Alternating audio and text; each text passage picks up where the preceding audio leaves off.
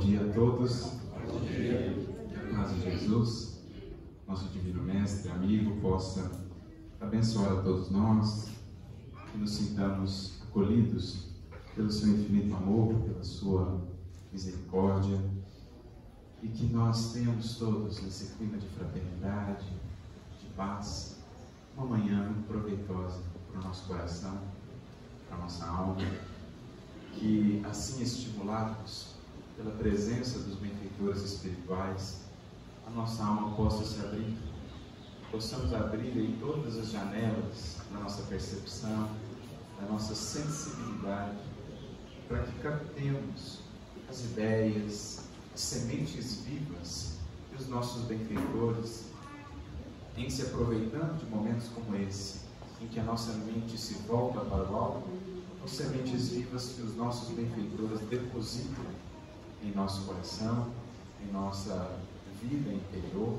como de fato sementes que nos fecundam e que exigirão de nossa parte para que venham a germinar e a trazermos os frutos que são os objetivos, vão exigir de nossa parte essas sementes o cultivo adequado no cotidiano, no dia a dia, o cultivo, cuidado por regá-la, por protegê-la, como está lá na parábola do conservador, o cuidado de nos fazermos aí só de fato férteis para cada vez mais aproveitarmos as sementes que nos chegam sempre ao longo de todos os dias da nossa existência física, através de circunstâncias, através de momentos como esse, sementes que nos chegam, convidando-nos a avançar.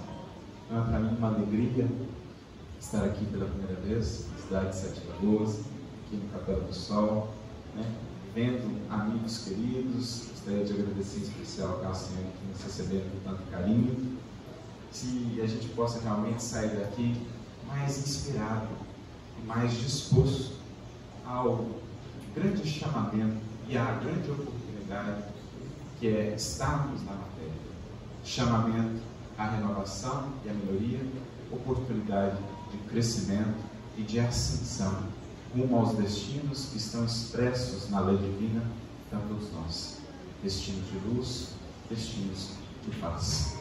Né? Essa é a alma de qualquer reunião onde o Espírito do Cristo se faz presente, onde a fraternidade interligue e conecte os corações.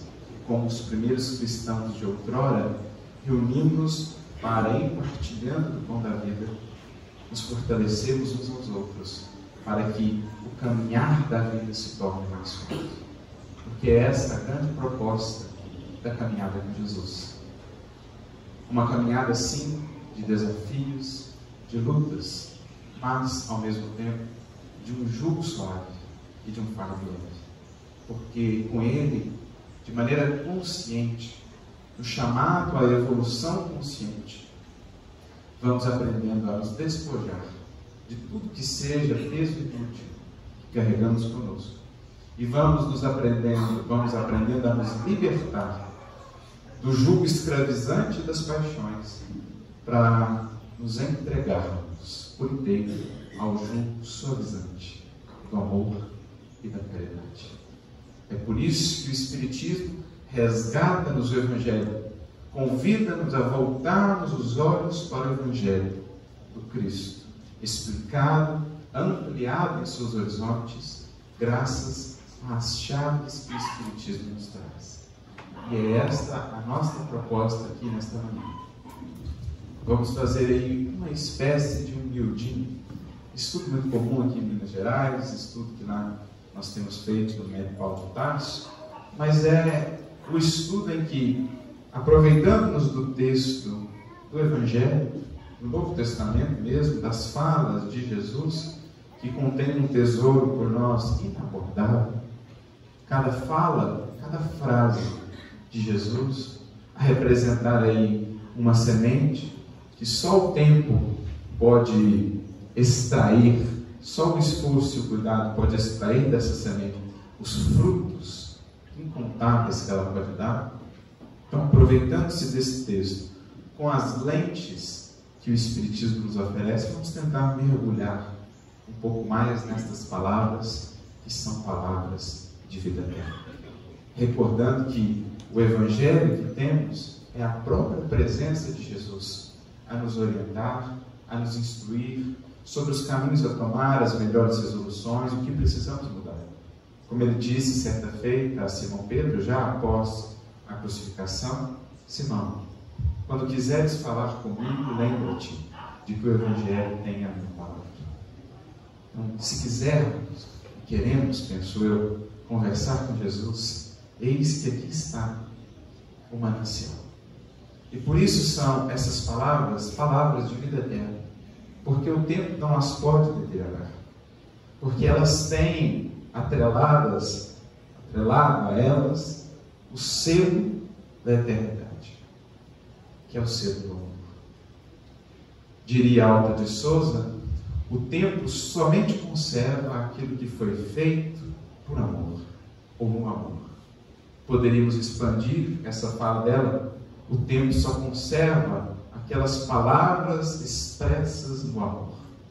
E como as palavras nada mais são do que a representação do que nasce lá do coração, já dizia Jesus, a boca fala do que está cheio o coração.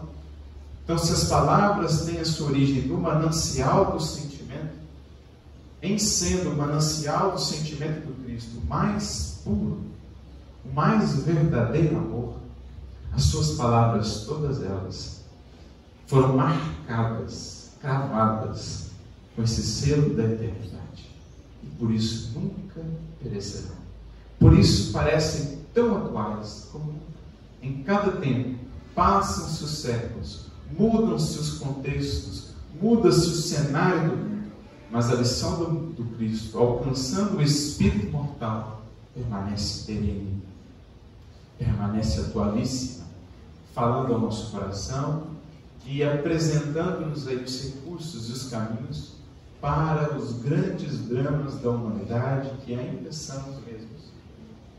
A ignorância quanto a nós mesmos, a ignorância quanto às leis divinas, o desconhecimento, a falta da experiência e da vivência profunda do amor, a disciplina de nós mesmos, todos os nossos males no fundo, remontarão a esses mesmos problemas multimilenares. Os mesmos problemas que causavam a aflição época do Cristo seguem sendo os problemas que causam aflição em nosso tempo, como seguirão sendo enquanto nós, como humanidade, não nos dispusermos, de fato, a abraçar essa proposta.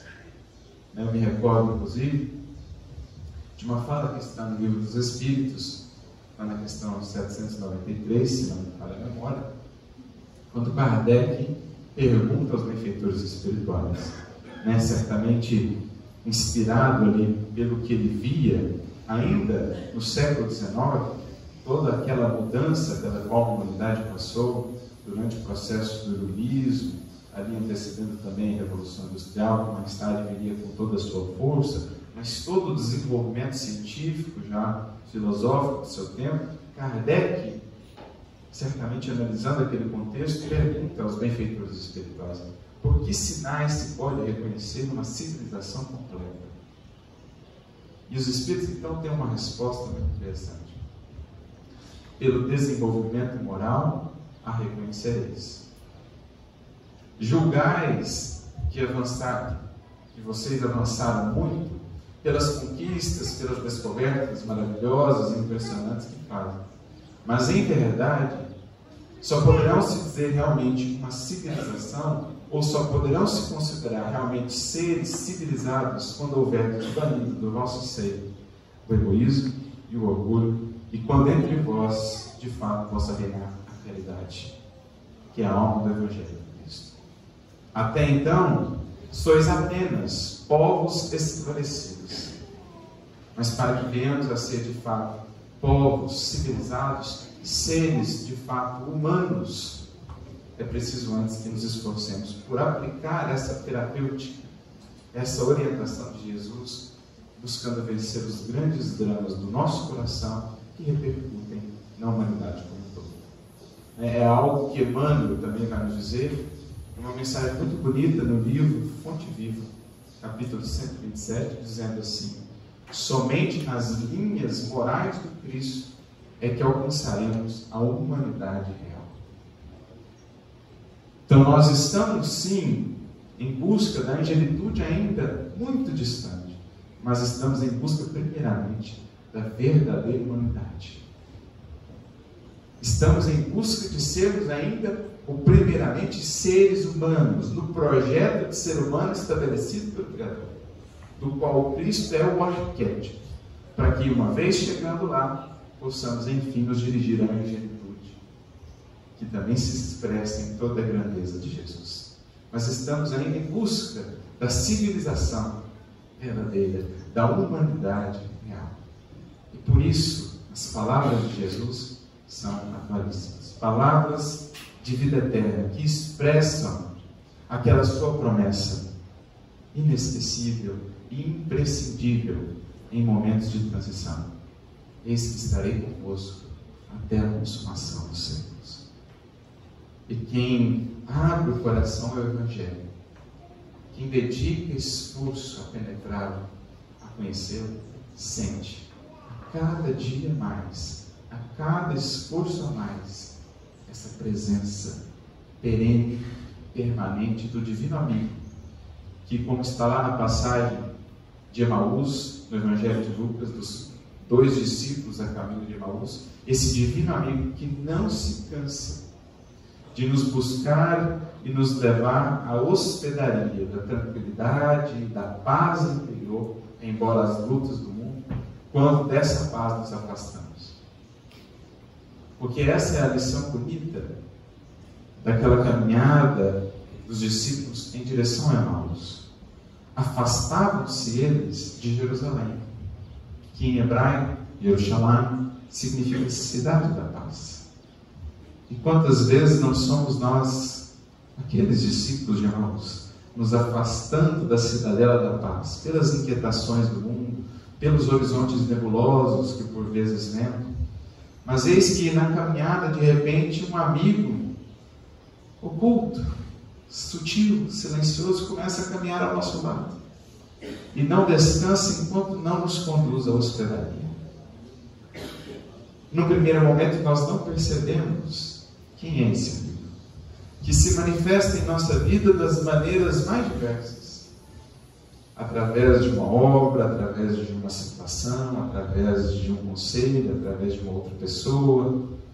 Mas ele vai caminhando conosco, nos conduzindo, e então, quando ele vai embora e a paz foi restabelecida, estamos na hospedaria, aí percebemos: foi ele, foi Jesus, que silenciosamente, manifestando essa presença, esse compromisso de estar sempre conosco como divino amigo que é, nos restabeleceu a harmonia. Mas é preciso, para perceber melhor essa presença, treinar os olhos, os ouvidos e, sobretudo, o coração. Porque diz a passagem que o coração deles estava aquecido quando iam caminhando com aquele homem desconhecido. E quantas vezes, por falta de treino, essa presença quer nos acalentar, mas o nosso coração enrijecido, enregelado, não se abre a esse calor terno do amor de Jesus. É que o coração também se exercita, o coração também precisa de condicionamento. Não precisamos nós de condicionamento físico para fazer um esporte, também precisamos de condicionamento espiritual para mantermos a caminho e conectados ao coração de Cristo. E esse é o grande norte que o Espiritismo vai nos trazer com o Evangelho segundo o Espiritismo e com toda a obra, sempre nos remetendo a Jesus. E por isso, relembrando essas palavras então de vida eterna, que são a mais pura expressão do carinho de Jesus para conosco, hoje nós vamos seguir aqui um trecho do Evangelho de João, que nós selecionamos, que é nosso modo de ver imprescindível, um dos trechos mais belos do Evangelho. É, em verdade, uma oração de Jesus.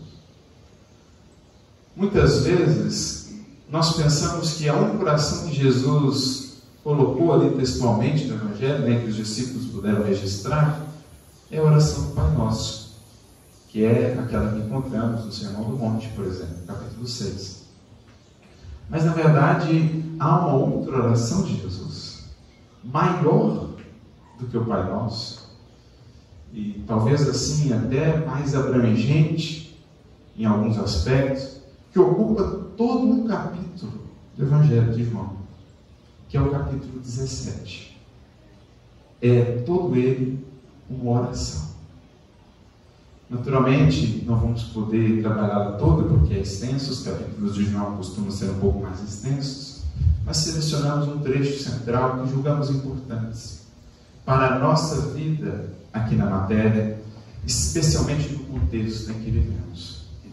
Um contexto de desafios, os desafios da transição.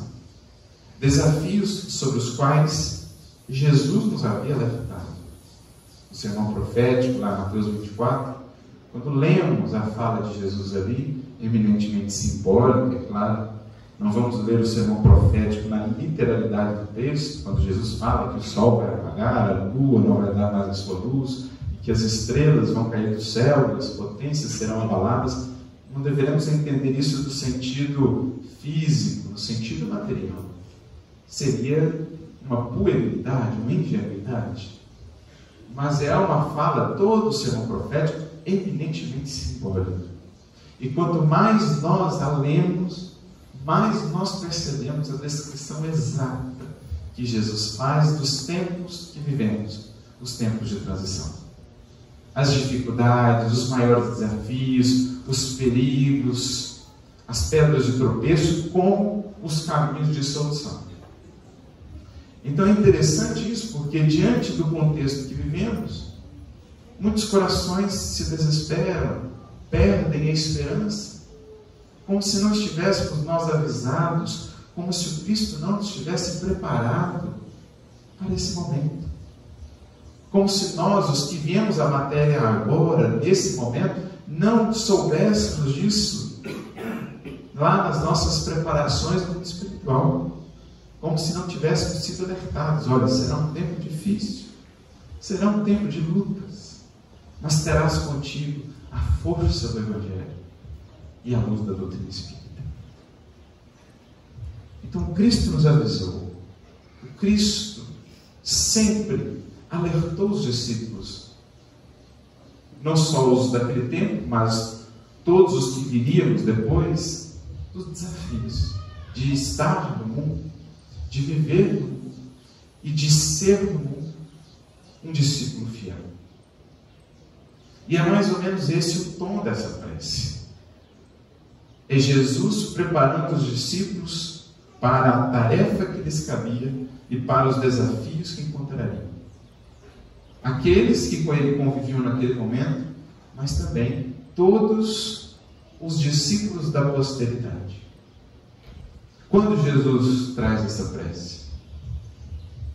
Se lembrarmos bem, a construção, a estrutura do Evangelho de João, o capítulo 17 ele se enquadra onde? No final da chamada última ceia, pouco antes da prisão de Jesus, no horto, no Getsemane. Então Jesus encerra a reunião mais íntima com os discípulos, né? na última ceia, ele encerra com essa preparando os discípulos para os testemunhos que estavam por vir. Porque até então, embora a convivência de três anos com Jesus, os discípulos ainda não haviam estabelecido bases sólidas para os testemunhos.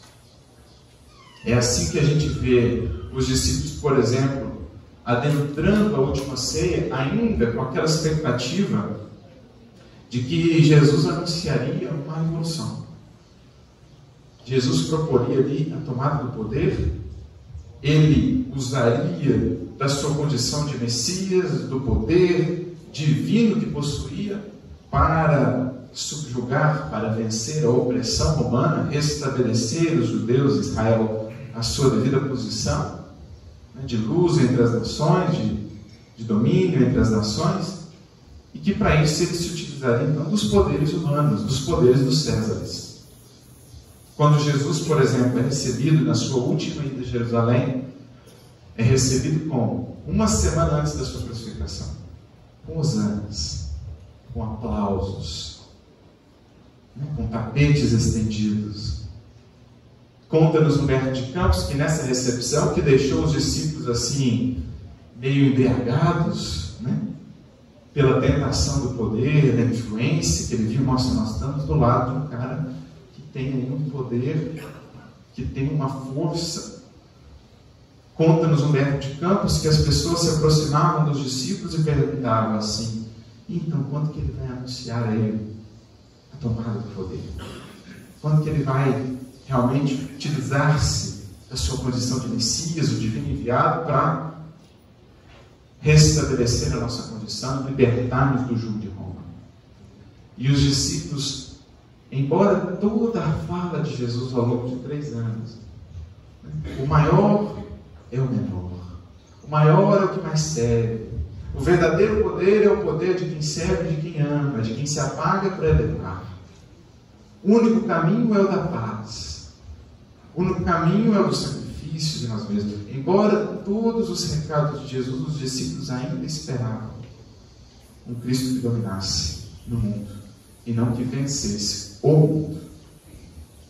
Que vencesse no mundo, eles esperavam, mas não o mundo.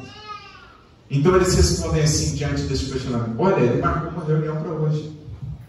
A gente acha que vai ser lá que ele vai dar o start, o início do processo.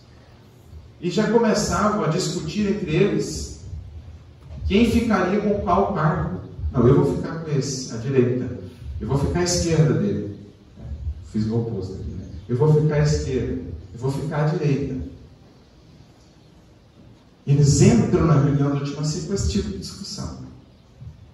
E então, que percebendo mais uma vez a incompreensão dos discípulos e já preparando-os para a desilusão que teriam e para a mudança de perspectiva que seriam convidados, diante dessas conversas, Jesus se ergue da mesa, cinge-se como um servo, como um escravo, e vai aos seus pés.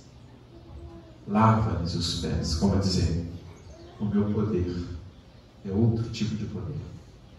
A minha força não é das armas, não é do poder político, nem do poder econômico, financeiro, não é da violência nem da imposição.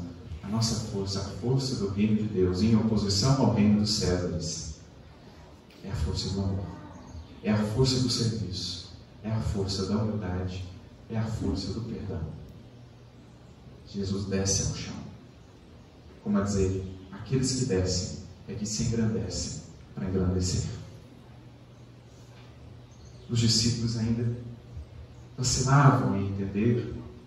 Jesus os havia preparado, mas ainda não haviam elaborado muito bem as suas fragilidades. Jesus alerta Simão Pedro, Pedro, Pedro.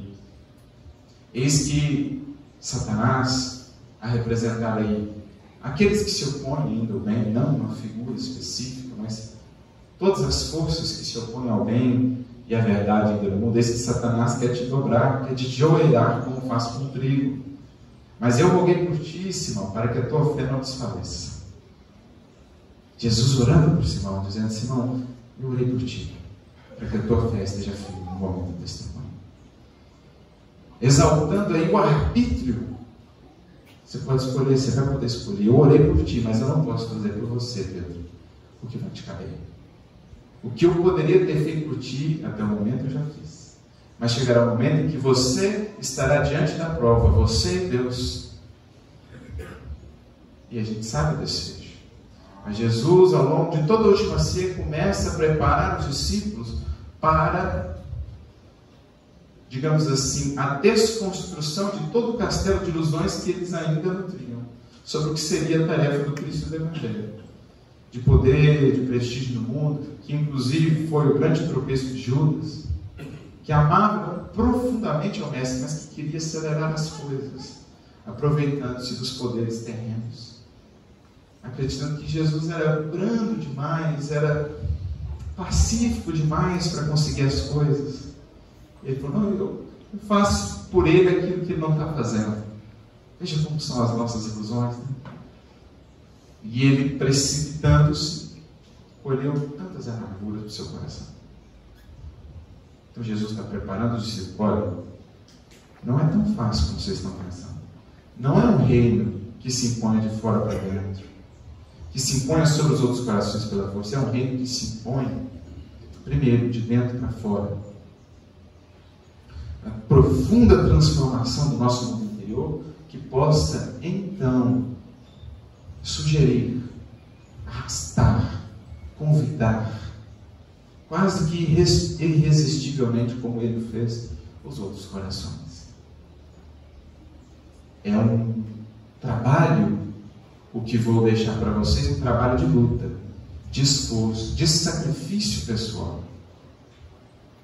A vivência no mundo com a fidelidade a Deus, ela tem muitas lutas, muitos desafios. Então, estou aqui preparando vocês para levar adiante a vida no mundo com a consciência reta e pura do serviço a Deus. Então, ao longo do Sermão do Monte, ele fala disso, fala do Consolador que viria mais tarde, fala que era preciso que ele partisse, e ele então encerra com a prece para ir por testemunho final. Então fica a dica depois para que leiam todo o capítulo 17, desde o início. É uma música, é um, é um texto belíssimo, inclusive foi recentemente musicado por um querido amigo de Belo Horizonte, João Alberto, eles vão lançar um CD em breve. A música chama-se Aos Claudicantes. É uma letra linda e inspirada nesse capítulo 17. Mas eu selecionei o trecho, capítulo 1, do versículo 13 ao versículo 21. Eu acho que é um texto central para a nossa vivência de discípulos hoje, inspirando-nos nessas palavras de Jesus. E no capítulo 1, versículo 13, melhor dizendo, Jesus começa dizendo assim: Mas agora vou para ti. O ti aqui fazendo referência a Deus. E digo isto no mundo, para que tenham a minha alegria completa em si mesmos. Então, olha que bonito isso. Jesus olhava a perspectiva da sua partida não como a morte, com todas as dificuldades pelas quais passaria na crucificação. Ele voltava ao Pai. E isso era para ele fonte de alegria. Ele ia partir, mas estava alegre. A alegria do coração fiel a Deus, que cumpre a tarefa até o fim, que atende à vontade do Pai acima de quaisquer vontades e caprichos seus, e que por isso recebe o maior tesouro, a maior glória que é dada a um ser, a uma criatura a glória da consciência pacificada, harmonizada com Deus. Diria o apóstolo Paulo nas suas cartas, porque a nossa glória é esta, o testemunho da nossa consciência. E Emmanuel pega esse versículo com uma mensagem muito bonita, chamada Glória Cristã. Essa glória o mundo não a dá nem a pode tomar, porque ela é do indivíduo. Ela é uma conquista, ela é o maior prêmio para uma criatura. A maior alegria, a alegria de ser fiel a Deus em tudo. Então, para o Cristo, como ele sabia quais eram os desígnios já de Deus para com ele, ele estava alegre. Não porque não se fixava na morte, na crucificação, mas porque sabia. Ali estabeleceria a estaca principal do Evangelho. Aquele símbolo maior da redenção humana, que é a cruz o símbolo da renúncia, o símbolo do perdão, o símbolo do amor, o símbolo da fidelidade. E por isso ele diz: Eu estou então voltando para ti, e digo isto no mundo, para que tenham a minha alegria completa em si mesmo.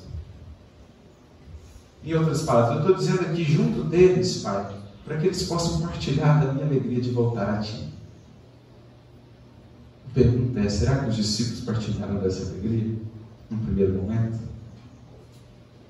Porque quão difícil é, e esse é um exercício que precisamos fazer, de encontrar alegria naquilo que num primeiro momento não parece ser fonte de alegria. De encontrar alegria nas perdas, nas partidas, nas distâncias.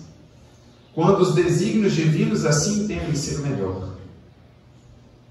Será que a gente consegue encontrar alegria?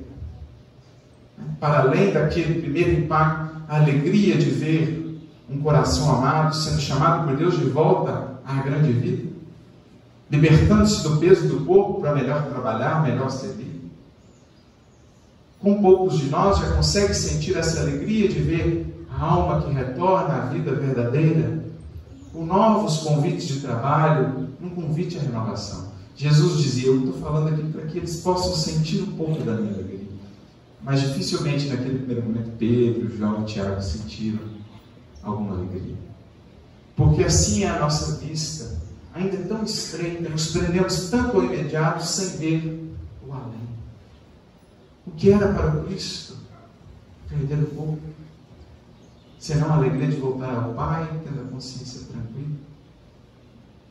Então, a primeira grande lição que Jesus quer nos dar para a vivência do mundo é aprendermos a enxergar, mesmo aquilo que parece ser fonte de dor, de incômodo, um outro olhar. E aprender a encontrar aí também a alegria. Me recordo da frase de Guimarães Rosa, quando ele, na sua maneira poética, né, a vida é assim mesmo. Esquenta, esfria, aperta e afrouxa, sossega depois desinquieta. O que ela quer da gente é coragem. O que Deus quer é ver a gente sendo capaz de achar mais alegria ainda, no meio da alegria, ainda mais alegria no meio da tristeza. Ou seja, o que Guimarães está dizendo é que Deus quer que a gente treine de tal modo olhar para que enxerguemos, mesmo naquilo que parece ser fonte de tristeza, muitas vezes um grande bem, um grande convite transformador da nossa vida. Porque geralmente, como diria André Luiz no livro Sinal Verde, o mal é apenas o bem mal interpretado. Quantas vezes aquilo, aquilo que julgamos um mal em nossa vida, um revés, uma perda, uma decepção, é um recurso qual de renovação e de apoio ao bem comum. Quantas transformações de vidas, transformações profundas, que realmente levam o espírito a um outro patamar, a uma outra perspectiva de testemunho, de vivência, de consciência, não nascem de reveses, de perdas, a perda de um ente querido, que leva o espírito a pensar melhor nas finalidades da vida, na brevidade da vida transitória, da vida na matéria, que leva-o a ressignificar valores. Estou juntando tanto recurso material para quê? Nesse sopro de vida que aqui estamos. Onde está a minha bagagem definitiva e verdadeira? Como estão os meus afetos? Como está o meu contato com o próximo? Quantos não começam a pensar nisso depois de uma perda?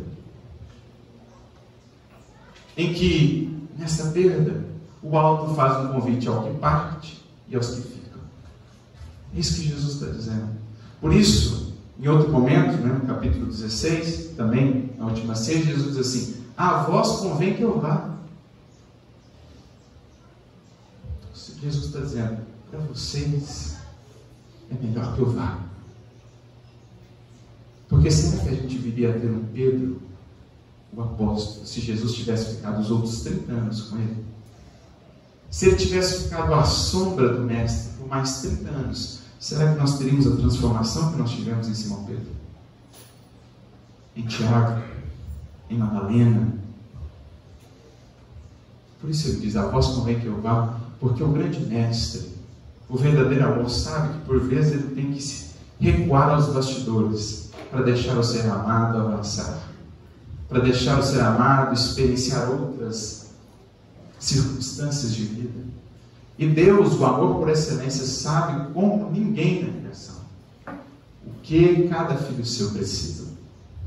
Ele sabe quando é o momento adequado de afastar dos corações que se amam para que ambos cresçam. Ainda que isso no primeiro momento gere um choque, Como dizia lá Guimarães Rosa, Deus quer que, mesmo no meio da tristeza, a gente aprenda a encontrar a alegria. A alegria de ver o que parte, chamada pelo alto, a novas experiências de vida que serão para ele melhores do que momentaneamente estar aqui junto de mim fisicamente. E enxergar o novo convite que a vida me faz. Isso vale para uma perda de uma pessoa querida, para um revés financeiro, uma decepção, uma enfermidade. É além. É desapegarmos tanto assim do imediato para abraçarmos cada vez mais uma perspectiva mais abrangente de vida. Que vê ou que se fixa não tanto no que as circunstâncias geram de pronto, mas no que elas vêm gerar no transcurso do tempo. Esse é um recurso imprescindível para a vida na. Emmanuel vai dizer: quem se apega ao imediatismo terrestre está ainda na infantilidade da consciência. Parecemos crianças, porque não vemos mais além, nos fixamos apenas naquele momento. Meu brinquedo, minha circunstância agradável foi tomada, então eu choro. Mas na medida em que vamos amadurecendo e nos libertando do apego ao imediato, ao imediatismo, nós vamos percebendo o mais senso, o mais sutileza, o que Deus prepara com aquela experiência desagradável. O amargo, como diria Francisco de Assis, vai se convertendo em doce. E a gente vai percebendo que muitas vezes o que era doce vai se tornando amargo. Porque o que era doce, segundo as ilusões do mundo, a gente percebe que é o que nos faz ou nos traz a amargura. E o que muitas vezes é amargo, segundo as perspectivas do mundo, nós vamos percebendo que é o que nos dá realmente a doçura. Então, esse é o primeiro grande convite de Jesus, né? desse trecho que selecionamos. Aprendermos a lidar com perdas, com reveses, com partidos, porque é da natureza da vida na matéria a instabilidade, a impermanência. Se pegarmos, por exemplo, a doutrina búdica, a doutrina de Buda, nas suas quatro grandes verdades fundamentais, basicamente elas vão trabalhar isso. O sofrimento existe, o sofrimento está atrelado ao apego à impermanência. E a felicidade, a paz o equilíbrio está, por conseguinte, associado à libertação do apego ao que é impermanente. Circunstâncias passam, corpos passam, posses passam, mas afeto permanece. Amor é para sempre. Conhecimento, sabedoria também. Virtude e valor moral também. É isso que compõe o tesouro do Espírito. E sem essa consciência no mundo, dificilmente passamos pela experiência material, com equilíbrio, com serenidade e com força para lidar com os desafios. Sobretudo quando nos dispomos a seguir com Jesus, em que as dificuldades se ampliam a nosso benefício. Porque a nosso benefício, Jesus roga ao Pai que possamos viver experiências mais desafiadoras.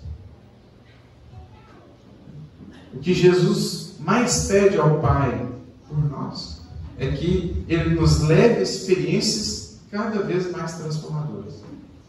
Porque é só daí que pode nascer a verdadeira felicidade.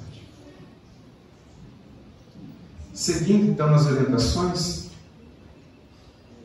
no versículo 14, Jesus diz assim: Dei-lhes a tua palavra, e o mundo os odiou, porque não são do mundo, assim como eu não sou do mundo.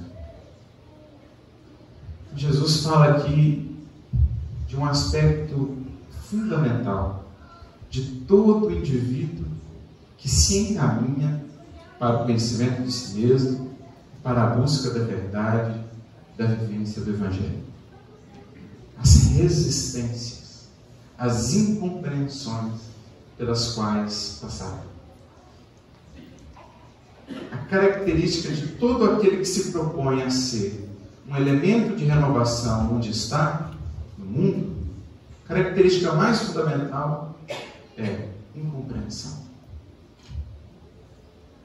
Incompreensão daqueles outros que ainda não começaram sequer a uma busca, que ainda não despertaram minimamente para os sentidos maiores da vida, os desafios que ele vai encontrar quando facear aqueles outros, sejam encarnados ou desencarnados, que laboram para que o mundo não avance, para que o mundo não se renove, os velhos padrões, os antigos paradigmas, as velhas ideias e modelos cristalizados, todo aquele que quer trazer elementos de renovação vai enfrentar resistência. Diria Allan Kardec no Evangelho segundo o Espiritismo: o batismo de toda ideia nova é a perseguição. E ele faz mais, ele atrela, digamos, a importância da ideia com o tamanho da perseguição. Ele diz: quanto mais poderosa, quanto mais importante é uma ideia, se ela vem realmente do alto, maior será a resistência que ela vai encontrar. Vide Jesus. Vide todos os reformadores de todos os tempos, que de um modo geral não encontraram outra coisa senão a excomunhão, a exclusão, o catre, a prisão, a perseguição, a cruz, as fogueiras, os renovadores da ciência, os renovadores da, da filosofia, os renovadores da religião, foram em seus tempos, junto aos seus contemporâneos, tidos muitas vezes por loucos, perturbados, desequilibrados, mas lançaram a semente da renovação. Como não nos lembrarmos de Ian Hus, nosso querido codificador, que numa fogueira em constância semeou os primórdios do Espiritismo, né, da renovação do pensamento cristão, abrindo espaço depois para a reforma e posteriormente para o Espiritismo. Como não nos lembrarmos de uma Joana? Como não nos lembrarmos de Jesus, de Paulo, de Pedro? De todos os seus seguidores mais próximos, além que no primeiro momento sofreram duras perseguições? Como não nos lembrarmos de um Ave Cristo, de um Basílio, de um Rufo e de tantos outros. Hoje, os martírios físicos, graças a Deus, graças ao progresso humano, não mais existem, de um modo geral, ainda com algumas exceções. Hoje são mais martírios morais, mas muitas vezes tão dolorosos quanto, dirão os Espíritos. O sarcasmo, a ironia, a humilhação, a exclusão daquele que traz ao mundo ainda escravizado ao materialismo, às paixões, às vãs glórias, o orgulho, a vaidade, traz a noção da humildade, do perdão, da simplicidade. Vai ser tido esse indivíduo geralmente por covarde, por tolo, por ingênuo, por fraco, como Jesus foi chamado de covarde de ingênuo, de tolo. Não és tu Cristo? Então desce dessa cruz e salva-te a ti mesmo. Você não salvou a tanto? Então vai lá, salva você mesmo. Então nós, enquanto discípulos, precisamos estar conscientes de que trabalhamos para a multidão. Trabalhamos para o mundo, mas daqui não somos. E que não devemos nos prender às opiniões daqueles que ainda não nos compreendem nos nossos mais sinceros e puros desejos de servir. Devemos estar preocupados, sim, com a tranquilidade da nossa consciência. Devemos estar conscientes de que Jesus nos conhece como aos nossos propósitos, e isso basta. Né? Emmanuel tem uma mensagem muito bonita no livro Pão Nosso, capítulo 47, em que ele comenta uma fala do apóstolo Paulo na carta aos Gálatas. Paulo diz assim: e se eu quisesse agradar aos homens ainda, eu não seria servo do Cristo. O que Paulo está dizendo? Se eu fosse ficar muito preocupado com as opiniões que eles acham que eu estou fazendo ou não, e não tivesse antes mais preocupado com o meu coração e minha consciência, a fidelidade à lei divina, eu não faria nada. Emmanuel pega essa, esse versículo, uma mensagem, problema de agradar. E ele diz assim: que a multidão, né, que é o estado comum da terra, digamos, da, da grande maioria ainda, como já as louvadas exceções daqueles que já estão em busca sincera de despertamento e ascensão, mas na generalidade a multidão que é esse arquétipo que nós encontramos no Evangelho, ela não saberá dispensar carinho e admiração senão aqueles que lhes atendem às exigências e caprichos. E que nos seus impulsos instintivos, ela dificilmente poderá compreender o discípulo ou aprendiz fiel de Jesus. A gente vê essa volatilidade da multidão com relação ao próprio mestre. Enquanto ele atendia a multidão, curava, parava, a multidão esteve ali, o aplaudindo, uma semana antes, o aplaudindo, exaltando. Mas quando ele foi chamado ao sacrifício, a multidão se volta. Quando ele foi chamado ao testemunho e não atendeu aos poderes e aos caminhos do mundo, da influência, do poder, da imposição, quando ele buscou o caminho do perdão, da simplicidade, da humildade, da fidelidade a Deus, a multidão volta, a volta às costas a Jesus, que tanto lhe havia dado. Então a característica da multidão é a volatilidade. E o discípulo precisa estar consciente disso, de que serve a multidão sem esperar dela retorno ou compreensão. Né? Como diria São Vicente de Paulo, grande apóstolo da caridade, é, quando encarnado ainda ele dizia às suas pupilas da, da ordem né, que ele fundou, em relação àqueles indivíduos que eles iam auxiliar, que eram muitas vezes exigentes, impacientes, né, duros, ingratos, e ele dizia, olha, muito cuidado, muito carinho para com os convidados de Jesus, porque eles são exigentes. Muito carinho. Não espere nada de Deus. Espere sim do Cristo a paz de uma consciência que serviu. Essa é, é a condição que o discípulo precisa estar atento.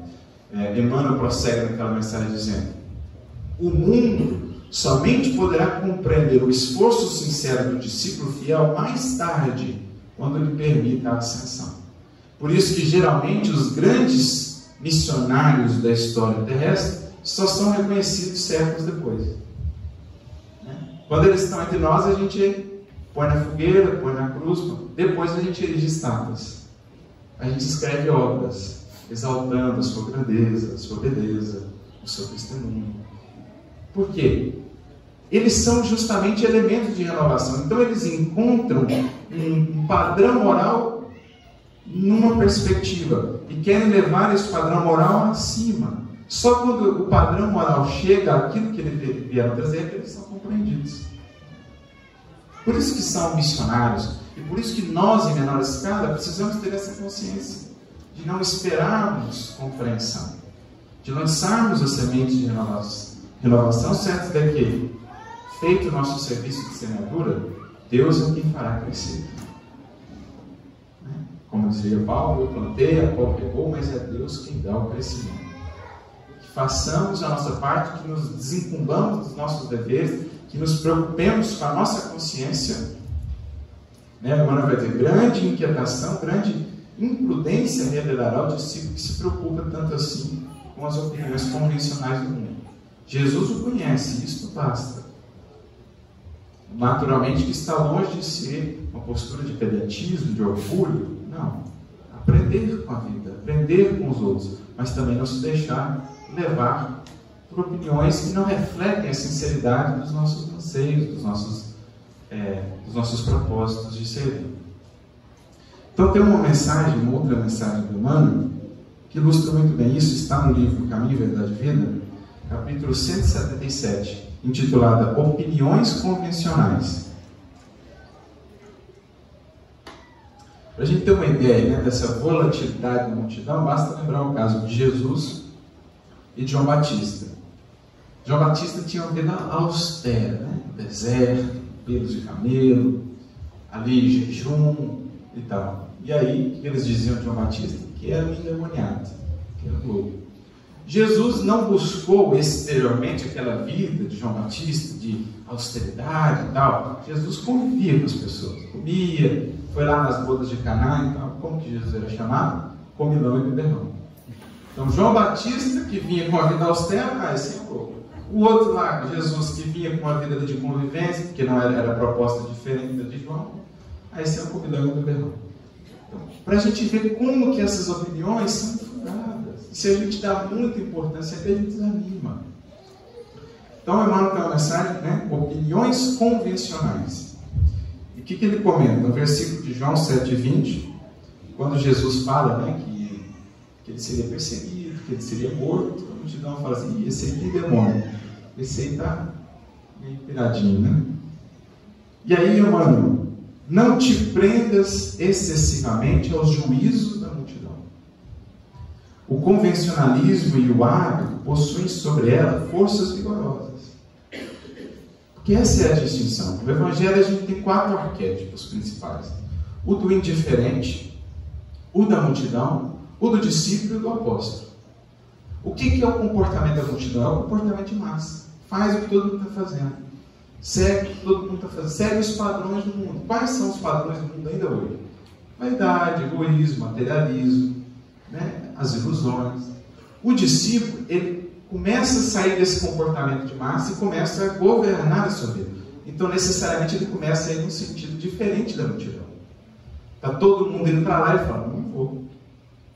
Está todo mundo indo para o caminho da violência? Não, não vou. Está todo mundo indo para o caminho do julgamento? Não, não vou. E aí a multidão não pode compreender isso de pronto. Demanda tempo para cada consciência compreendendo. Não é tão interessante a gente ver essa relação entre os arquétipos, porque, por exemplo, em três passagens que eu vou citar aqui, a gente vai ver essa mesma resistência que a multidão impõe ao discípulo. Então, por exemplo, Zaqueu. Zaqueu ansiava realmente seguir Jesus.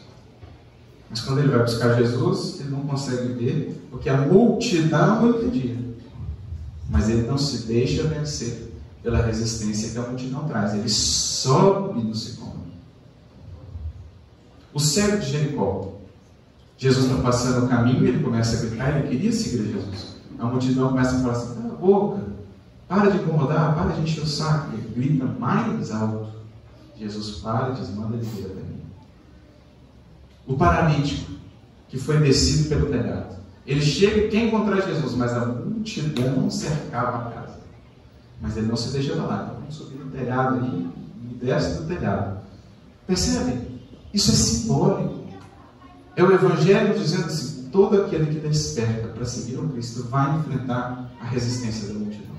De dois tipos de multidão: a de fora, que são os valores do mundo. Todos os dias nós somos bombardeados com ideias, com paradigmas de felicidade e liberdade nos olhos. Compre mais isso, compre mais aquilo outro, compre mais aquilo outro, que a felicidade está por aí. Isso é a multidão. Né? Fazendo resistência ali para que a gente busque os caminhos do ser ao invés do ter. Mas a multidão não, como, como. Ou seja livre, faça o que bem quiser. Dê vazão aos seus desejos, faça tudo.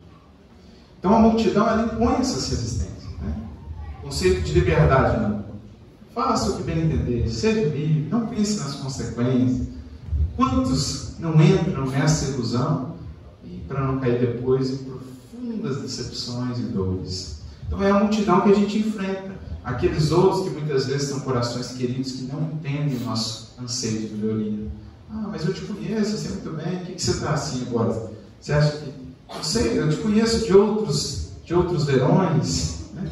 aquela resistência de ver que a gente muda, graças a Deus. Né? Eu tinha um amigo que dizia assim: pior frase que você pode ouvir de alguém, nossa, você está o mesmo, né? não mudou nada. É a pior frase que você pode ouvir de alguém. Mudei nada, você tem certeza? Olha melhor, estou falando fisicamente, né?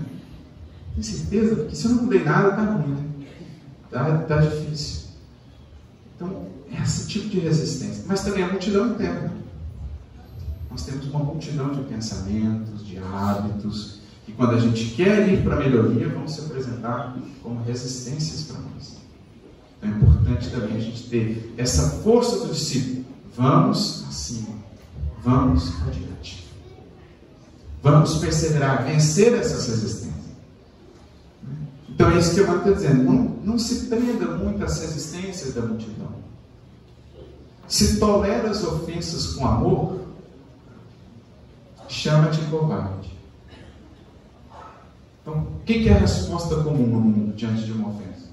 Outra ofensa. Como assim? Você tem sangue de barra? Você vai deixar? Não, desaforo para casa. Se toleras com amor, será chamado covarde, como Jesus. Tolerou tudo que lhe fizeram com amor. Escarraram em seu rosto, lhe esbofetearam, lhe crucificaram. Foi chamado de covarde. Mas aquele amor, tenhamos a certeza, ficou ali como semente naqueles corações que fizeram aquilo. E com o tempo, com a mudança daquelas sementes, com certeza, germinaram ou germinarão. Se perdoas com desinteresse, considera-te tolo. Se sofres com paciência, nega-te valor. Se espalhas o bem com abnegação, acusa-te de louco. Né? Você olha, as pessoas olhavam, muitos olhavam para o Chico, falavam, mas esse homem é louco, né? Porque esse tanto de livro que ele escreve, vende, não tira um tostão daí, essa pobreza, essa dificuldade material. Que isso, né? Para quem está muito fixado nos valores terrenos, o cara não consegue entender. Paulo fala disso na sua carta. A sabedoria de Deus muitas vezes é loucura para os homens. Como a sabedoria dos homens muitas vezes é loucura para Deus. Porque são perspectivas diferentes. Quantos não olhavam para o Chico e não viam de loucura? Não conseguiam entender aquela renúncia, aquele sacrifício. Para que fazer isso tudo? Você pode ter uma vida melhor. Mas quem olha pelos olhos do Espírito vê ali a sabedoria e a grandeza divina. Se adquires características do amor sublime e santificante, julga-te doente. Aquele amor que liberta, aquele amor que renuncia, né? que se sacrifica. Se desestima os gozos vulgares, classifica-te de alma. Se a gente foge aos gozos vulgares do mundo. Se te mostras piedoso, assevera que te envelheceste e cansaste antes do tempo se adotas a simplicidade por norma, ironiza-te às ocultas. Se respeitas a ordem e a hierarquia, qualifica-te de bajulador. Você respeita a ordem, a hierarquia, se você tem respeito, se você tem consideração, se você tem disciplina. Se reverencias a lei, aponta-te como medroso. Se você não quer dar o jeitinho, mas como assim? Você não vai dar aquele jeitinho? tão normal, é tão comum, todo mundo faz. Como assim? Se és prudente, digo, chama-te fanático e perturbado. No entanto, essa mesma multidão, pela voz dos seus maiorais, ensina o amor aos semelhantes, o culto à legalidade e a religião do dever. Em seus círculos, porém, o excesso de palavras não permite, por enquanto, o reinado da compreensão. Então, muitas vezes, eles falam desses valores. Muitas vezes o mundo fala desses valores. Mas na hora de vivê-los efetivamente, na hora que eles, na hora que vemos uma vida que realmente vive esses valores, a gente taxa de louco. Foi o caso de Francisco de Assis. Quando ele veio renovar a igreja ali do século XII e tal, que havia se perdido né, nas pompas dos excessos, todo tipo de, de corrupção de valores, ele chega e propõe a regra da sua ordem, franciscanismo. Ele pega citações do Evangelho e fala: essa aqui é a nossa regra. Aí ele chega e leva o Papa, os cardeais. Os cardeais falam: pode ser, isso aqui é impossível. Falou, mas vocês falam disso todo o tempo? Como assim? Quando vem alguém que propõe viver, vocês falam que é possível? Né? Que foi inclusive o argumento que o cardeal João de São Paulo utilizou para, digamos assim, interceder por Francisco junto ao Papa. Ele falou assim: ora, mas se o que a gente está pregando aqui é impossível, então vamos largar disso. Se este homem se propõe aqui a viver o que a gente tanto fala e a gente vai negar ele essa possibilidade, então vamos acabar com a igreja. Porque a gente está em contradição interna. E aí eles. É, é verdade, né? Porque... Então é isso. Muitas vezes fala-se desses conceitos. Mas quando vê-se uma vida que vive, se propõe a viver, a gente taxa de louco, de fanático. É, é, é a nossa contradição ainda da multidão que vive em nós. Mas graças a Deus, pelo menos, já buscamos ser discípulos. É indispensável suportar-lhe a inconsciência para atendermos com proveito as nossas obrigações perante Deus. Não te irrites, nem desanimes. O próprio Jesus foi alvo, sem razão de ser, dos sarcasmos da opinião pública. Como ele disse no capítulo 15: Lembrai-vos que se a multidão, se o mundo vos perseguir, perseguiu antes a mim.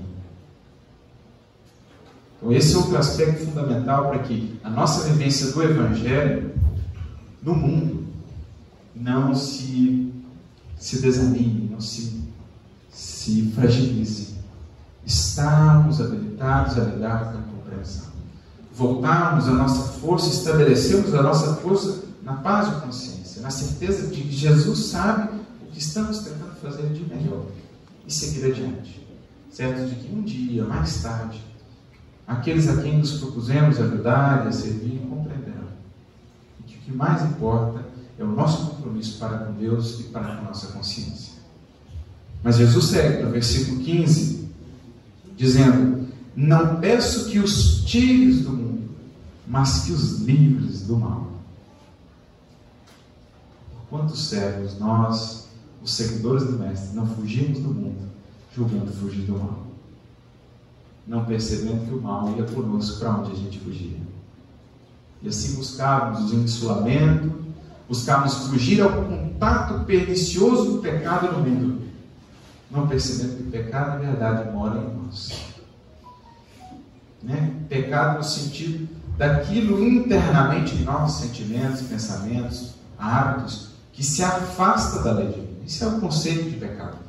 Do hebraico, pecado é ratá, significa aquilo que desvia do alvo. O alvo é a lei divina, que se desvia do alvo o mal que ainda é em nós.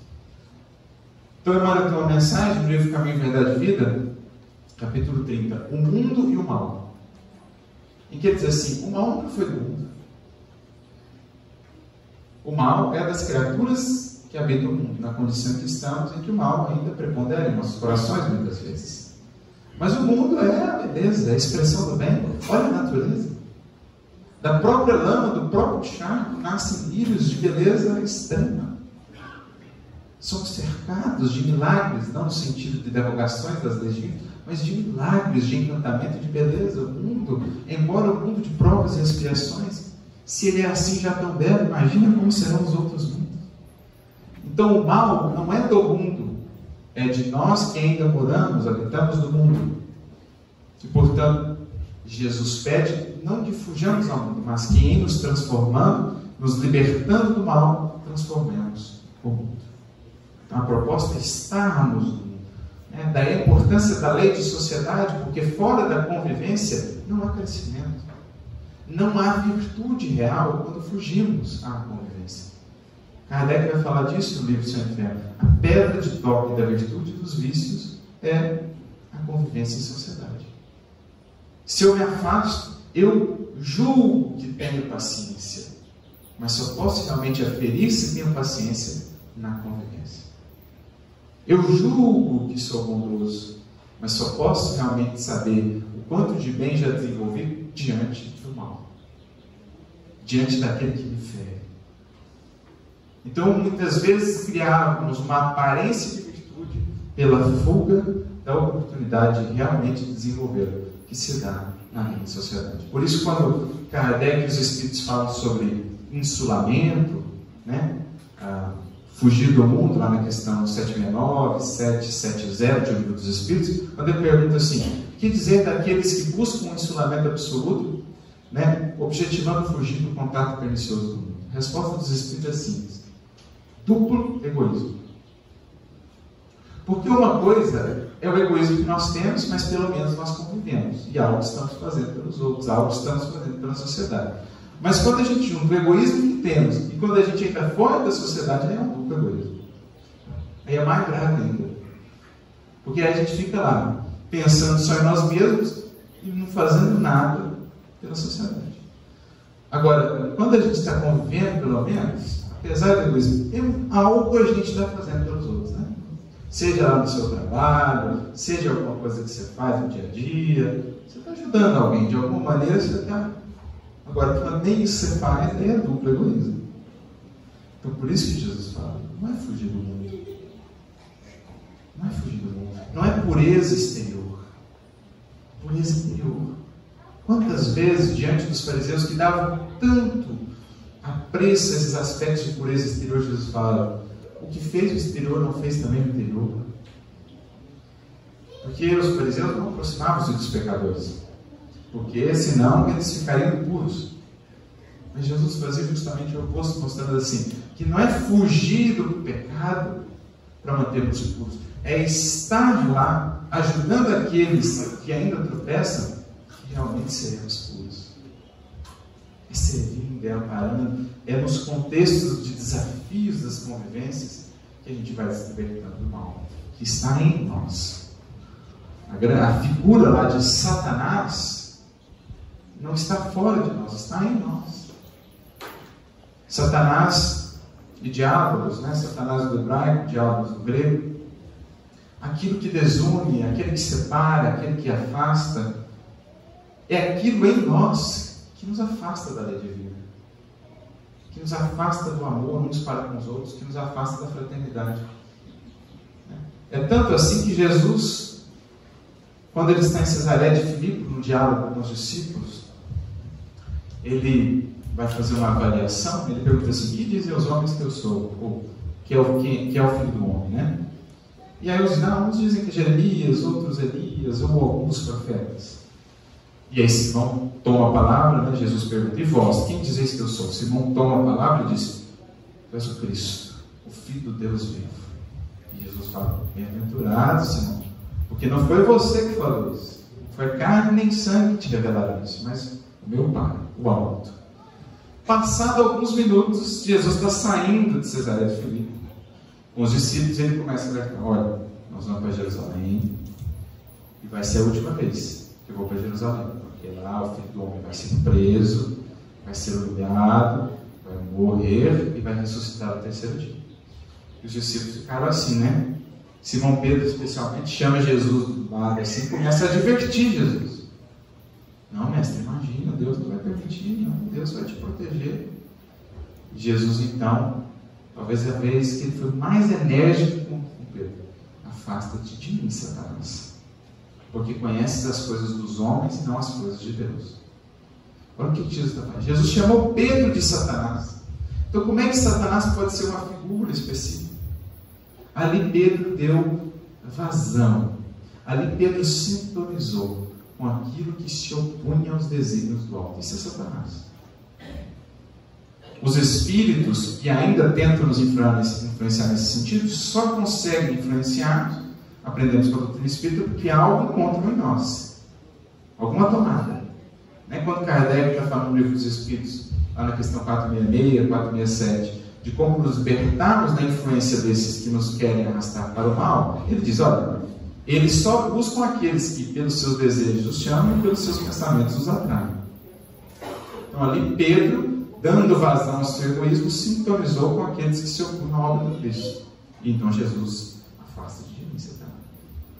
Como a dizer que o mal não está no mundo, nas circunstâncias, o mal está no coração que se volta contra o bem, contra o bem comum, contra o amor, contra a verdade.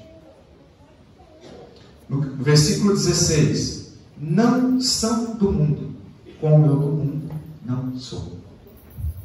Então, esse é o grande despertar do discípulo: a consciência da transitoriedade desta vida e a consciência da sua imortalidade. A consciência da transcendência da vida para além do mundo. A consciência da sua cidadania não apenas terrena, mas celestial, como dizia o apóstolo Paulo. Esse é o discípulo. O que passa a pensar a sua vida não apenas da perspectiva material, o que projeta, o que lança o seu olhar agora, vida fora, eternidade fora. E que busca não um ponto de chegada no mundo, não apenas os mundo, não são esses os seus alvos primordiais. Podem ser instrumentos, mas o seu alvo reponta além desta vida além deste mundo. E que força a consciência ganha quando assim pensa, quando assim vive como espírito. Né? Kardec mesmo vai falar no livro O Evangelho segundo o Espiritismo, capítulo 2, quando ele fala meu reino não é deste mundo, lá no item 5 ele trata do ponto de vista. E ele fala assim: da força moralizadora que adquire aquele que passa a compreender essa vida futura. Aquele que passa a perceber que a vida não é só isso aqui. Que os valores maiores não são o que tocamos, o que guardamos, o que compramos. Que força moralizadora, que força para vencer os desafios da vida ganha aquele que projeta o seu olhar no infinito. Porque tendo o infinito por pano de fundo, as mesquinharias, as dificuldades do mundo vão se tornando menores, quase que insignificantes, diante da grandiosidade da vida que nos espera e que buscamos. Essa é a grande força que alimenta o discípulo do Cristo. A sua esperança não se restringe à terra agora. Muitas vezes ele, inclusive, como Jesus disse a Joana de Cusa, ele perde as esperanças na terra para ganhar as esperanças do céu. Algo similar ao que o apóstolo Paulo diz também, se esperamos em Cristo apenas nesta vida, somos os mais miseráveis de todos os homens. Se a nossa expectativa no relacionamento com Jesus diz respeito apenas a essa vida e a pobreza da vida material, se essa nossa esperança não se projeta na grandiosidade dos valores eternos e morais, então que esperança bem frágil nossa. Que esperança pequenina nossa, que com o sopro dos reveses pode ser apagada. Mas o discípulo que acende no seu coração a esperança da vida eterna, a esperança de se aproximar a cada dia mais e a cada vida mais, a cada experiência terrena mais de Jesus, a esse é uma tocha que não se apaga jamais. Era essa esperança que conduzia os discípulos aos círculos. Era essa esperança que os fazia dizer, prestes a morrer, Ave Cristo, os que viverão para sempre, te glorificam e te saúdam.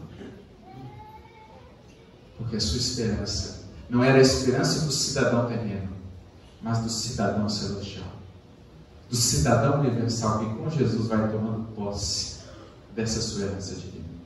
Daquele que já sabe que não é no mundo, que está no mundo em jornada, que é no mundo peregrino. Peregrino. Isso é imprescindível para viver no mundo com equilíbrio e com serenidade. Sabemos que daqui não somos, como também as coisas que aqui temos não são nossas que tudo é recurso, é cenário de aprendizado, mas que o nosso alvo está além.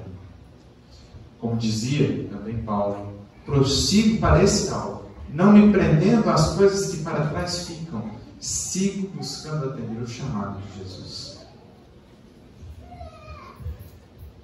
No versículo 17, santifica-os na tua verdade. A tua palavra é a verdade. Se essa frase de Jesus, ela por si, daria um seminário. A profundidade do que aqui está. O que é santificação? Porque a gente tem um conceito de santo, de santificação, um pouco deturpado por conta do que foi construído depois do cristianismo, né, sobre o que é um santo e tal. Mas a palavra santificação ou santo Inclusive, os primeiros discípulos eram chamados, ou chamavam-se entre si de santos. Paulo diz: Saúda-vos os santos de Jerusalém, saúda-vos os santos de Roma.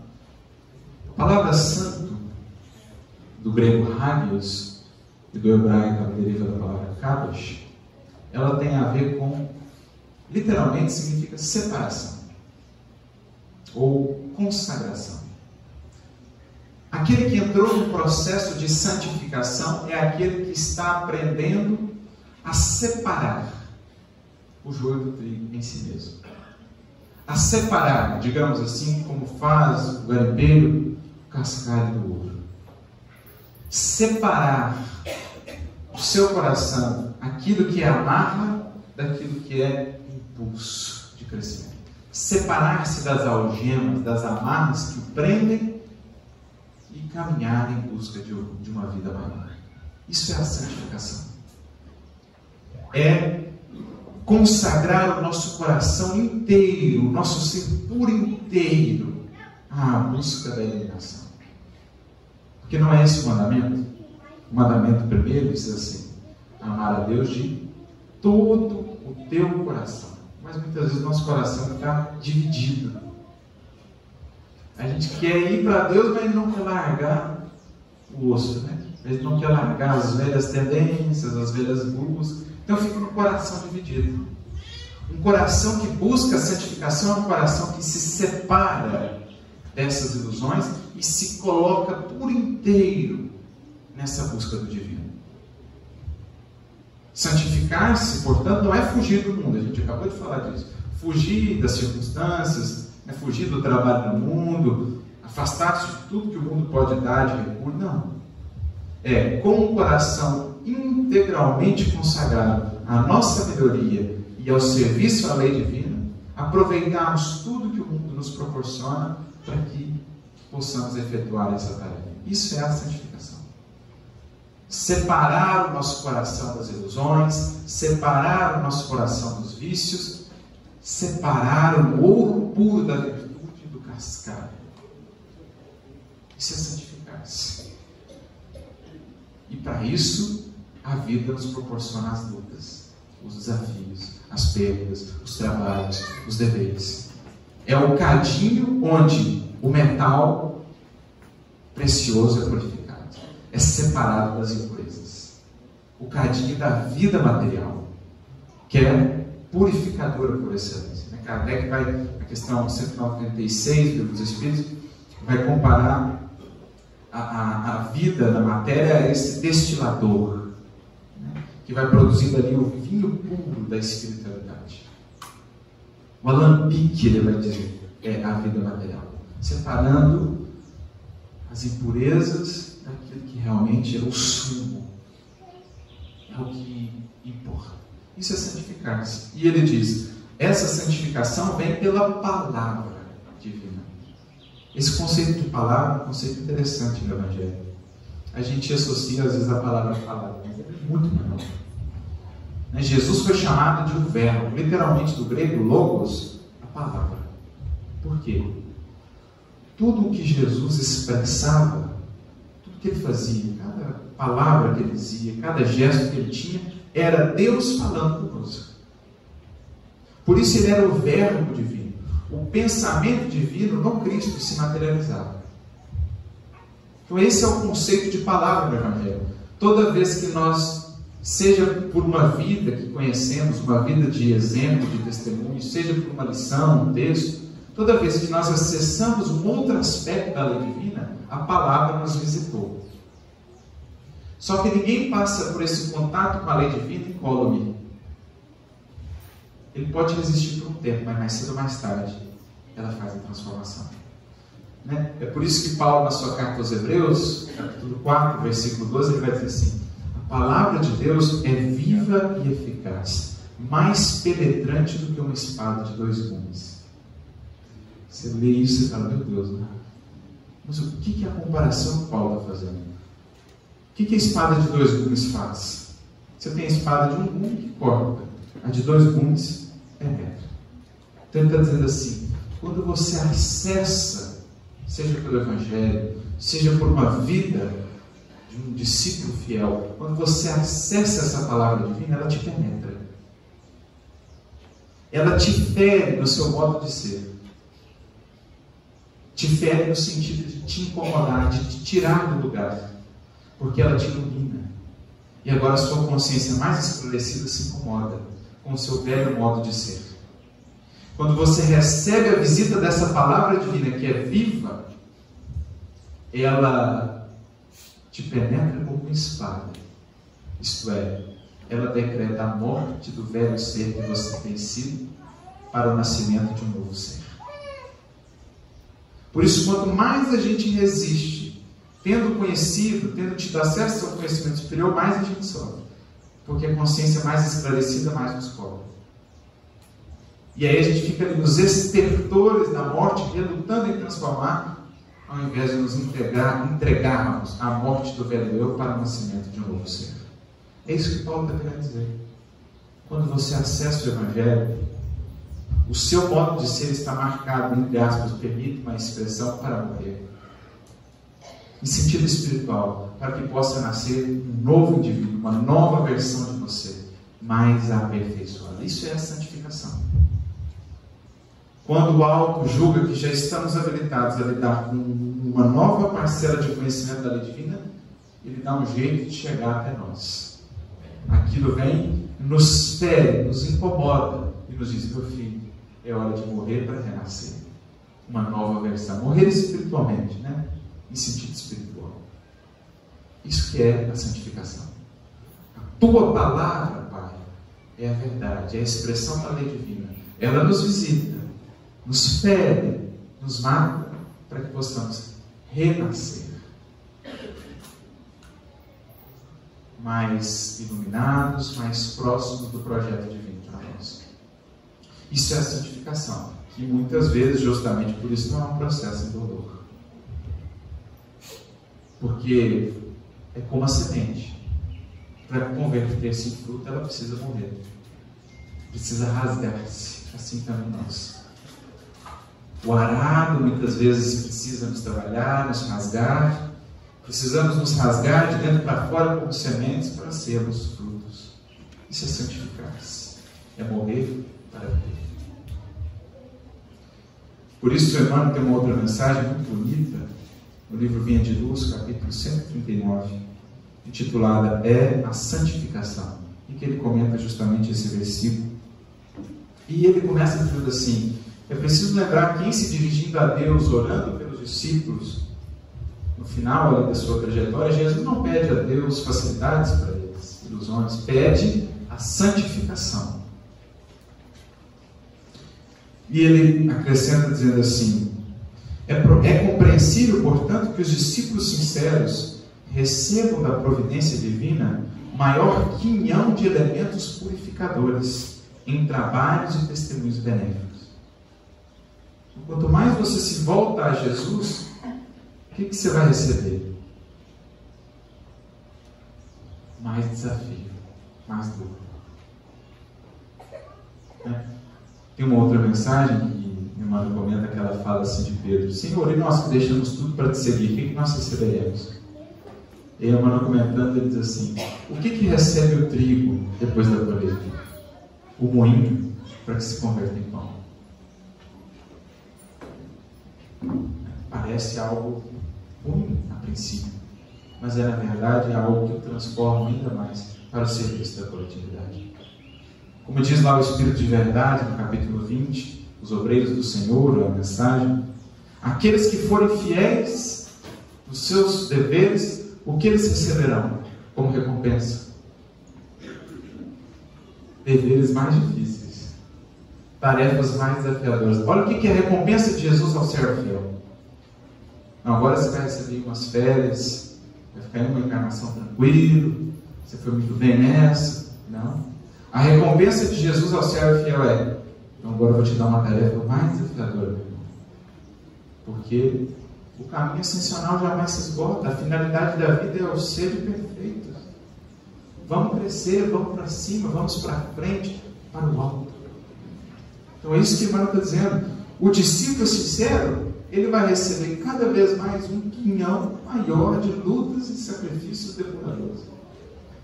Na terra, quase sempre o dever e a responsabilidade parecem esmagá-los. No entanto, a palavra do Evangelho é bastante clara no terreno das conquistas eternas. Não nos referimos a recompensas banais de periferia, né? não as vãs glórias, as capas do mundo. Falamos de substância, de essência, de valor. Então, destacamos o engrandecimento espiritual, a iluminação divina e a perfeição redentora, inacessíveis ainda ao entendimento comum. Em verdade, o Senhor anunciou sacrifícios e sofrimentos aos seguidores, acentuando, porém, que não os deixarias órfãos. E ao final ele conclui: efetivamente, pois, os colaboradores do Evangelho que estão né, nessa senda de santificação são, de modo geral, anônimos e desprezados nas esferas convencionalistas da terra, nos padrões ilusórios do mundo. Todavia, para eles, repete o Mestre em todos os tempos as sublimes palavras: Sois meus amigos, porque tudo quanto ouvi do meu Pai vos dei conhecer. Isso é a santificação. Quem olha para um Chico, para um Eurípides, com os olhos convencionalistas do mundo, não vê nada de ganho ali, não vê nada de valor. Mas quem olha com os olhos do Espírito e do coração, vê o amigo de Jesus em tarefa de ascensão. Jesus segue então, no versículo 18, dizendo da tarefa que nos cabe de levar adiante essa mensagem. Assim como tu me enviaste ao mundo, também eu os envio. A nossa tarefa de ir ao mundo, de sermos no mundo influência de renovação, onde Jesus nos colocou, sem os recursos da violência, da imposição, mas os recursos doces, brandos, persuasivos da. Né? Diz Emmanuel que para Jesus o ide e pregai, no fundo, significa ide e exemplificai. Esse é o grande convite, a grande orientação de Jesus. Ide ao mundo, eu vos enviei ao mundo, mas vão para ensinar. Sem impor, sem violência, como por séculos fizemos, julgando servi-lo. Julgando servir ao Mestre, íamos e nos impunhamos pela violência, pela perseguição. Mas aí me recordo do livro dos Espíritos, na questão 841, quando perguntado né, aos Kardec perguntando aos Espíritos se deveríamos sim combater né, aquelas doutrinas perniciosas, é, como deveríamos fazer? Os Espíritos então respondem. Por exemplo, doutrinas perniciosas, o materialismo, né, o niilismo, se a gente deve apresentar um contraponto, e os Espíritos, sim, deve mas a exemplo de Jesus, utilizando-vos da brandura e da persuasão, e não da violência. Se algo podemos impor aos outros, é o bem e a fraternidade, eles dizem. É nesse sentido que Jesus nos envia. Ide, diz ele, eis que vos envio como cordeiros em meio a lobos. Isto é, vão enfrentar desafios vão enfrentar lutas. Mas não se esqueçam, não somos lobos. Não devemos adotar a postura dos lobos para combater os lobos. Porque está lá no Evangelho do Espiritismo, só os lobos cairão na armadilha de lobos. Se a gente está caindo nas armadilhas de lobos, é porque não somos cordeiros. É ir com a postura do cordeiro, da brandura, da renúncia, da disposição, inclusive, se preciso for, do sacrifício pessoal pelo bem comum. Esse é o Cordeiro, Cordeiro que Jesus foi.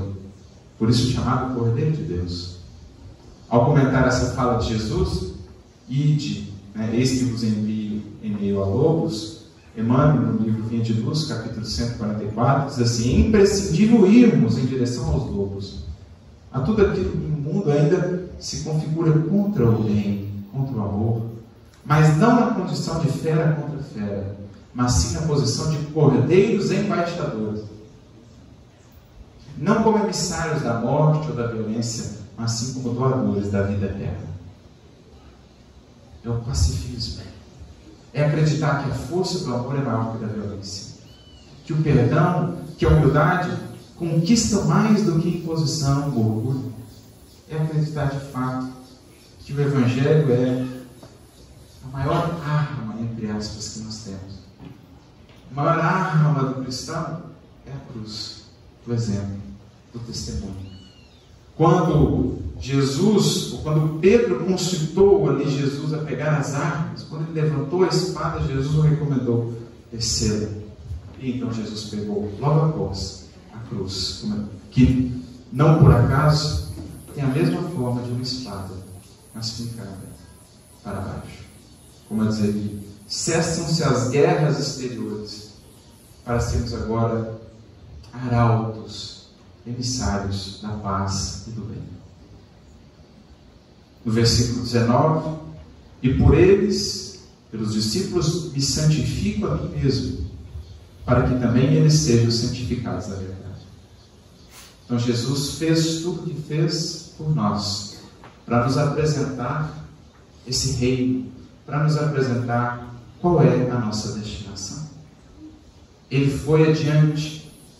Há uma passagem bonita do Evangelho que Emmanuel comenta, quando é dito assim: olha, diga a Pedro que ele foi adiante de vós para Galileia.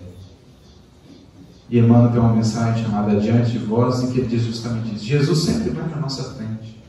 Jesus sempre já planeou os caminhos, sempre já deixou os recursos preparados, ele sempre já foi antes, ele sempre está antecedendo os nossos pedidos, as nossas necessidades. Nos cabe somente seguir depois, pelos passos que ele nos deixou. No versículo 20, e não rogo somente por estes, ou seja, por aqueles que estavam ali na última ceia, mas também por aqueles que pela tua palavra hão de crer em mim Aqui Jesus, há dois mil anos atrás, orava por nós. Os discípulos que viemos depois. Os discípulos que viemos pelo exemplo de outros discípulos.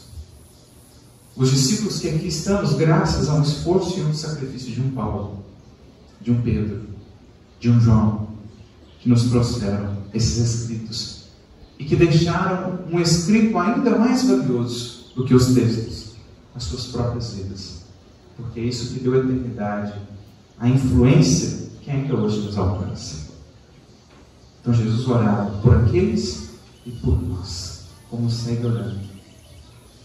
Não só por palavras, mas por gestos, pelo carinho com que nos tutela a evolução. E no versículo 21, o último do trecho que nós separamos, ele diz: Para que todos sejam um, como tu, ó Pai, o és em mim, e eu em ti. Que também eles sejam um em nós, para que o mundo creia que tu me enviaste. Jesus fala aqui da síntese do Evangelho, da finalidade maior do amor, que é a finalidade da unidade não da uniformidade. O amor não quer uniformizar a todos, fazer todos iguais. O amor visa a unidade.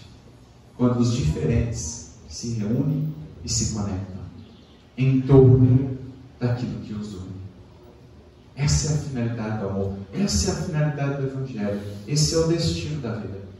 Sermos um com o Pai no esforço de vivermos a sua lei e sermos um com nossos irmãos na prática da caridade e da fraternidade. Fechar o círculo, o círculo perfeito, Criador, criaturas, quando o amor que verte do alto flui por meio de nós e alcança o outro, que em gratidão ama a Deus. Brilhe a vossa luz, diria Jesus, para que os outros, em vendo as vossas boas obras, as obras do amor, glorifiquem ao Pai. É o círculo perfeito é a unidade do amor. Por isso, o apóstolo Paulo, no livro dos Espíritos, na questão 1009, vai assim sintetizar a finalidade do nosso processo evolutivo. Ele diz: gravitar para a unidade divina, eis o fim da humanidade. Deus, o grande foco atrator do universo. O amor, a força gravitacional do universo. E nós, orbitando todos nós em torno dele, em órbitas cada vez mais próximas. Esse é o fim da humanidade. A comunhão com o Criador e a comunhão no banquete da fraternidade. Esse é o amor.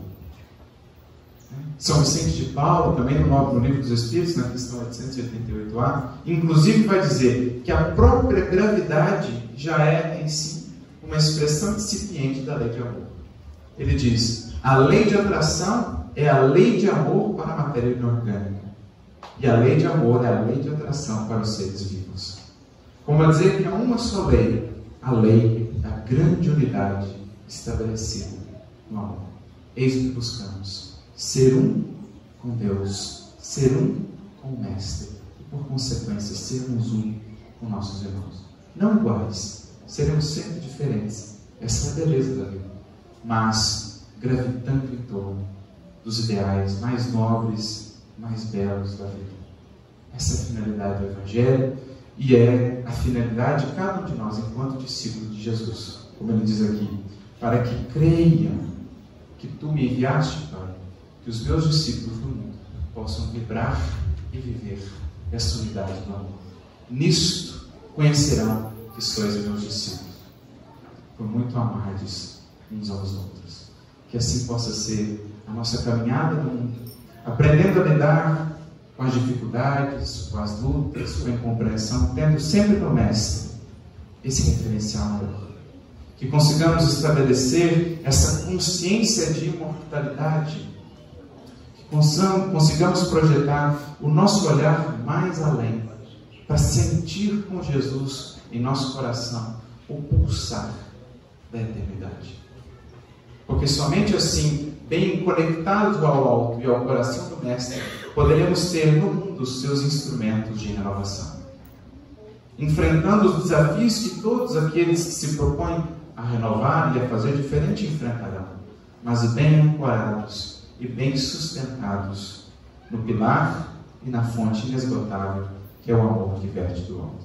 Que sejamos o sal da terra, que sejamos a luz do mundo, que em silêncio cumprem as suas funções que não são muitas vezes percebidos, que não recebem muitas vezes sequer a gratidão, mas que quando faltam, logo se percebe a sua ausência.